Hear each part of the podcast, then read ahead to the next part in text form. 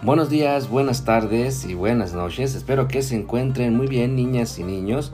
En esta ocasión vamos a estar dando lectura al Ruiseñor y otros cuentos por Hans Christian Andersen y con ilustraciones de Víctor García Bernal.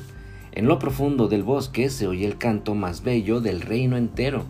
Toda la gente en China sabe que se trata del Ruiseñor, menos el emperador y su corte de palacio. Hans Christian Andersen escribió por vez primera cuentos precisamente para los niños. He aquí tres de ellos que se convirtieron en verdaderos clásicos: El Ruiseñor, El Patito Feo y La Sirenita.